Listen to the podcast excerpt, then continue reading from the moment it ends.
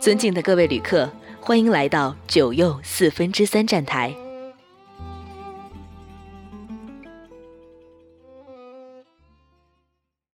大家好，这里是智墨花城网络电台，欢迎大家再次来到九又四分之三站台，我是主播碎片。本期节目呢，为大家推荐一部韩国电影《恐怖直播》。 광고 들으셨습니다.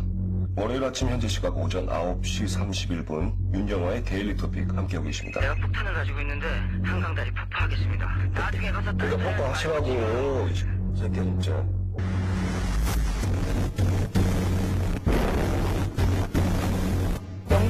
여의도동에 있는 마포대교에서 마포대교가 갑작스러운 폭발을 마포대교 폭발로 인하는 것으로 확인됐습니다. 붕괴 직전에 위- 이거 일생한테 기회인 것 같아.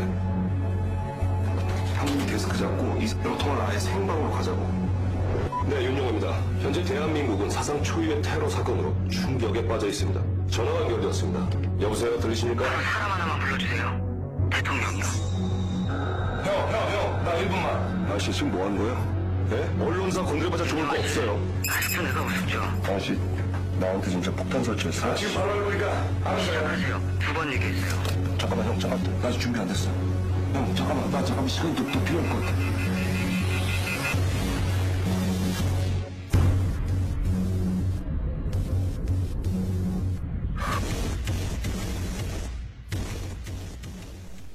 首先，这是一部非常规范以至于精准的类型片。电影讲述了韩国首尔某个平凡的早上，广播电台主持人尹英华就税收改革与听众进行连线。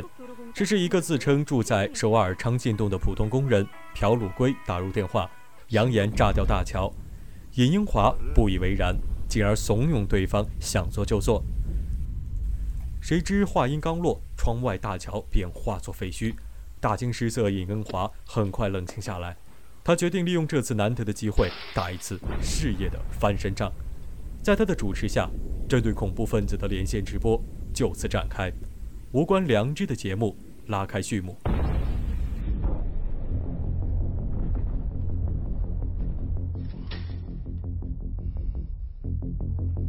开篇的基调呢，明确的不能再明确，这就是一部好莱坞叙事电影。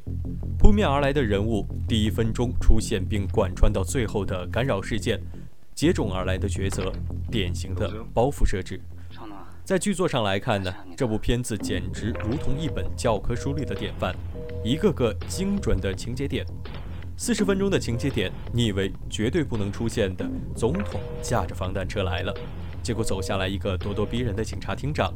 七十分钟的情节点，你以为绝对不能垮的大桥垮了，这中间，警察厅长身死，尹荣华被曝丑闻，总统到达，一个接一个，全部都是由人物推动事件，其手法之熟练，方法之高明，偏生又不落俗套，实在是不让人击掌称快，实在是精彩，实在是规范。大量的手持镜头呢，晃的是让人窒息。踩得精准的节奏，人物迎来了一个又一个危机，一波未平，一波又起。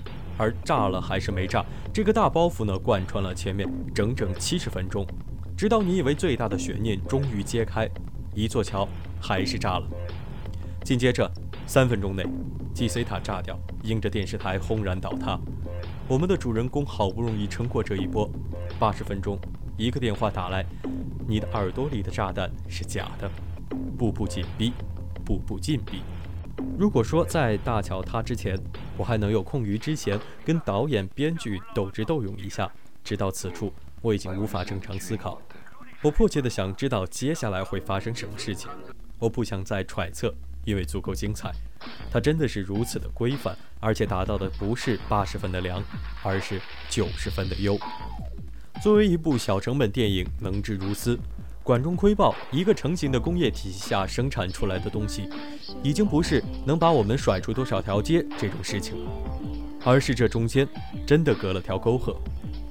作为出演空间压缩到演播室的一部电影，百分之八十的时间都是单靠何正宇炉火纯青的演技撑起来的。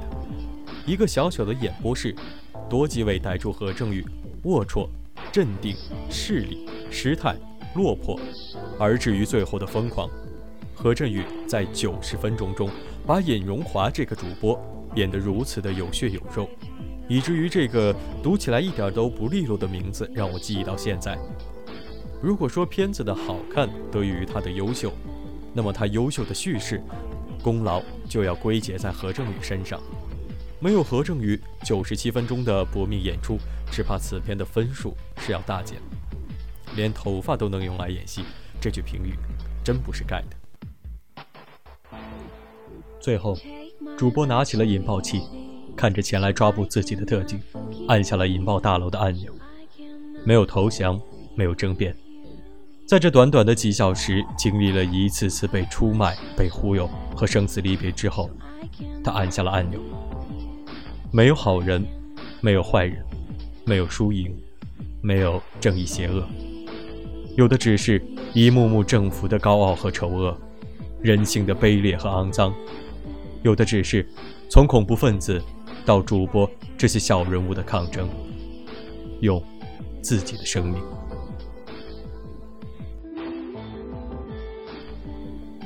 这里是智墨花城网络电台，九又四分之三站台。我是主播碎片。如果您喜欢智墨花城网络电台，可以加入到我们的官方粉丝群幺八五二三五五九五。如果你也想加入到我们的团队当中，可以加入到我们的电台考核群三零四二五四六六八。我们期待着你的到来，让我们下期节目再见。